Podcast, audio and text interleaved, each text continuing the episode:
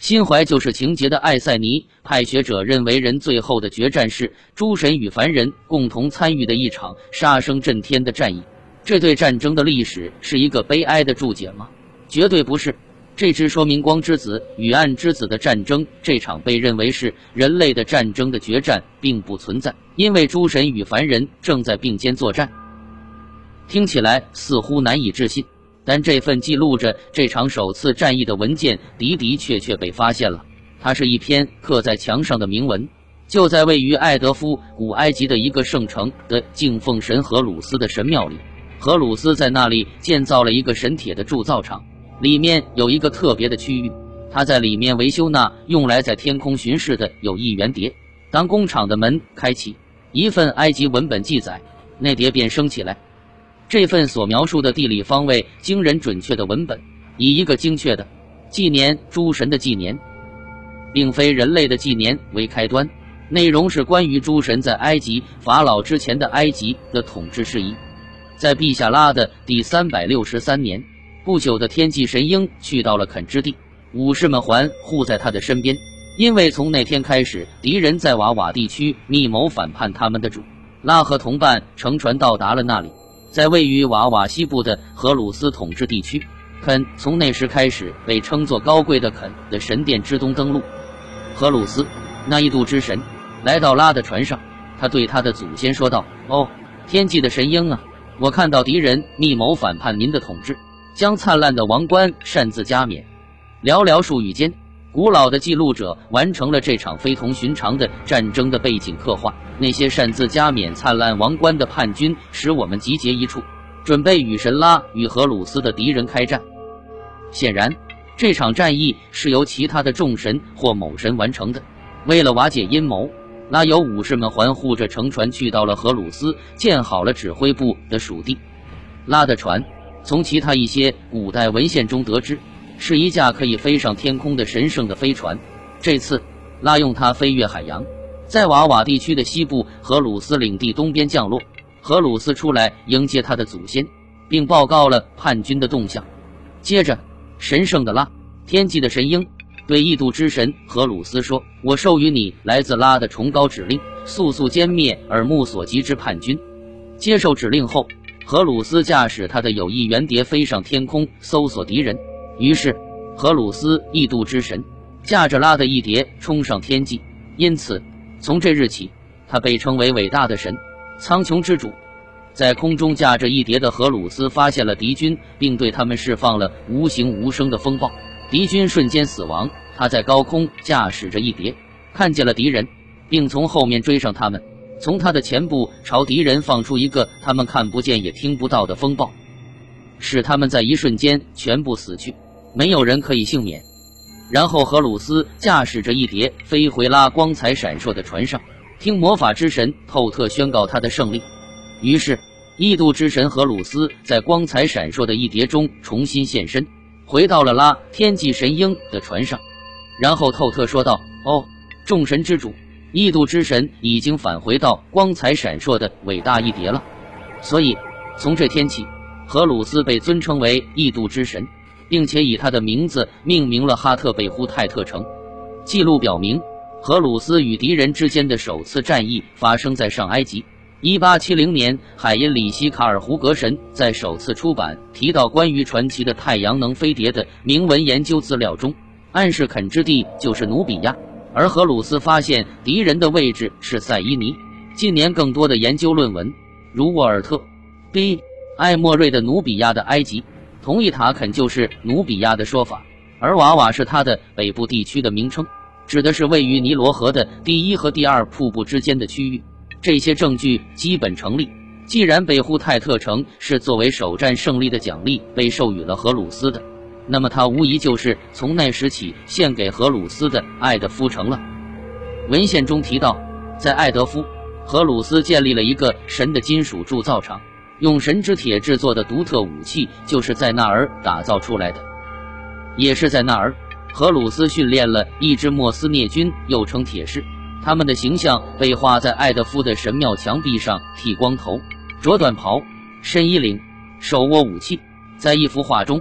一件鱼叉状的未知武器被象形文字描述为神铁和铁士。根据埃及文献记载，莫斯涅是首支由众神装备的人类军队，使用金属制造的武器。随着故事的推进，我们还将发现，他们是首批被神征召参与诸神之战的人类。阿斯旺和艾德夫之间的地区现在安定了，装备好的人类武士们也完成了训练。诸神已经做好了朝埃及的中心地带北进的准备。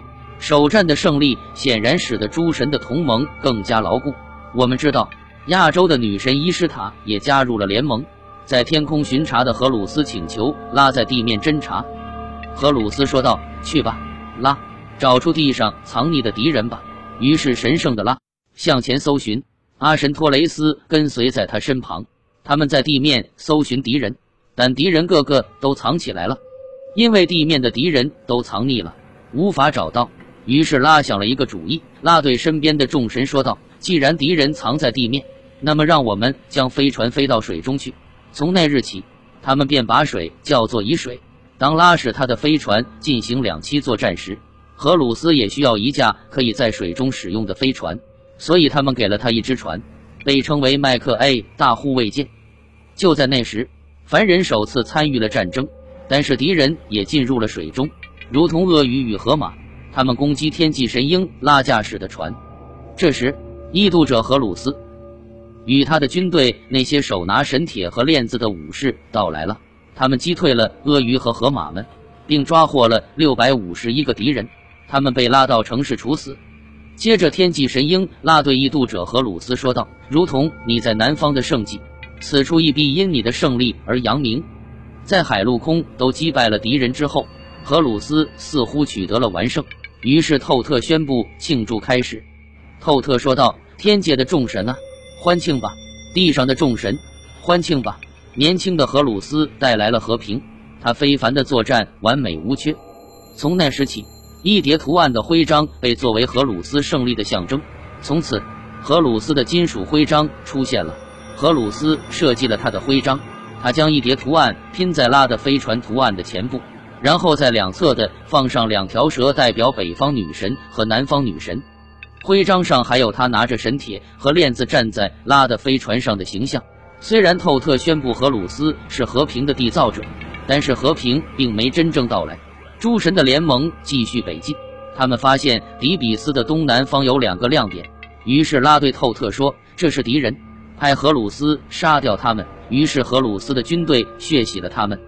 荷鲁斯训练和装备的人类军队再次取得了胜利，透特获得了此地的冠名权。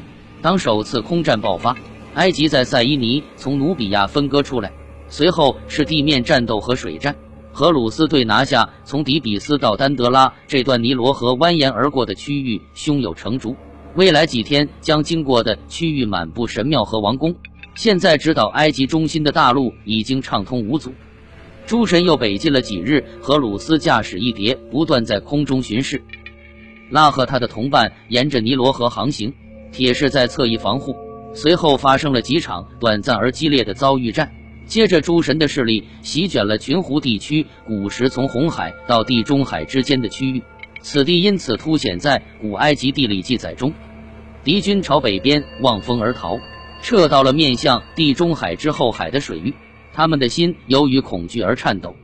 而异度者荷鲁斯在拉的船中手持神铁，对他们紧追不舍。那些装备了铁制武器的荷鲁斯的军队已将敌人团团围住。然而围歼敌军的策略并没奏效，他在水域中追赶了四天四夜，一个敌军也没发现。于是拉建议他再架上一叠，这样荷鲁斯找到了逃跑的敌军，他从后面狠狠地朝敌军投出他的神矛，怒杀了他们，彻底打败了敌人，将一百四十二个俘虏带到了拉的船头，俘虏迅即被处决。艾德夫神庙的壁画接着转入了一个新的版面。因为诸神的战争掀开了新的一页，敌人原本计划向北方的湖逃窜，由水路航行撤向地中海，但是他们被诸神的攻击吓破了胆，因此到达水域中央时，他们直接由西湖向贯通莫须群湖的水域逃去，以便与在赛特领地的敌军会合。这些诗篇不仅提供了地理讯息，还首次明确了敌人的身份。冲突地点已经转移到了群湖区域。古时这里的湖泊断续相连，而且数量远比如今要多。这些湖泊从地域上把埃及与西奈半岛基本分离了开来。在这道湖障的东边，是赛特昔日的宿敌，杀害荷鲁斯之父奥西里斯的凶手的领地。现在我们知道，赛特的军队便是荷鲁斯从南方北进要对付的敌军。如今。荷鲁斯到达了埃及与塞特领地的分界之处，趁着战斗的间隙，荷鲁斯将他的军队铁士派到了前线，同时拉的船也到了。敌军亦在这里的水域重新集结，然后爆发了一场大战。这次俘获并处决了三百八十一个敌军。接着，荷鲁斯急切地渡过湖泊，进入了赛特的领地。根据艾德夫神庙的壁画记载，赛特极为震怒。在地面及空中与荷鲁斯进行了多个回合的战斗。关于这场战役的记载，我们可以看到几个版本。一，A，瓦利斯·阿奇在埃及的诸神中提到的情形很有趣。在人类首次参与诸神的战争时，装备了神铁的人类给荷鲁斯带来了胜利。有一点很清楚，军队装备的优越武器是他取胜的关键，尤其是用来铸造这些武器的特殊金属，更加功不可没。根据埃及的文献记载，从此人类懂得了枪杆子里面出政权。战斗结束后，拉对荷鲁斯的铁士的英勇作战表示了赞赏。他下令，今后允许他们住进圣殿，并赐给酒食，作为他们帮助神荷鲁斯消灭敌军的奖励。他们被安置在上埃及的首都荷鲁斯的爱德夫城，以及神在下埃及的首都特斯及希腊的塔尼斯。圣经中的索安，渐渐的。他们超越了仅仅作为军队角色的存在，成为了被称为塞木苏和意为荷鲁斯的侍从的荷鲁斯的人类助手和使者。爱德夫神庙的壁画上的铭文已经被证实为一份更早期的埃及古卷的一个拷贝，但古卷的原始文本是何时由谁记录的，没人知道。研究古卷的学者们认为，其中精确的地理描述和特别的纪年方法说明。呈现在我们面前的并不是纯粹的神话，几乎可以确信的是，和贝呼泰特的建功基于更早时代爱德夫城的占领者的功勋。这份记录同所有重要的埃及历史记录一样，开始于一个年代——三百六十三年。这种纪年格式常被用来讲述各法老的当政朝代所发生的重要事件，每位法老都有他的元年、次年，以此类推。问题是，这里记述的不是国王的统治。而是神的事件，一场诸神间的战争。因此，文献中记录的是发生于某些神当政的三百六十三年的事件。这将我们带回到由诸神而并非法老们统治的远古的埃及。古埃及留下的记载无疑证明了这段时间的确存在。公元前五世纪的希腊历史学家希罗多德曾经走遍埃及，祭司们对他详述了法老们的王朝和统治。他写道：“祭司们告诉我。”美尼是埃及的第一位君王，他修造了堤坝，使孟菲斯免于尼罗河泛滥的淹没，使河水改道，在河水退去的土地上建造了孟菲斯。祭司们说，除此之外，非常值得一提的是，他还在城中建造了一座十分雄伟的建筑——福尔坎的神庙。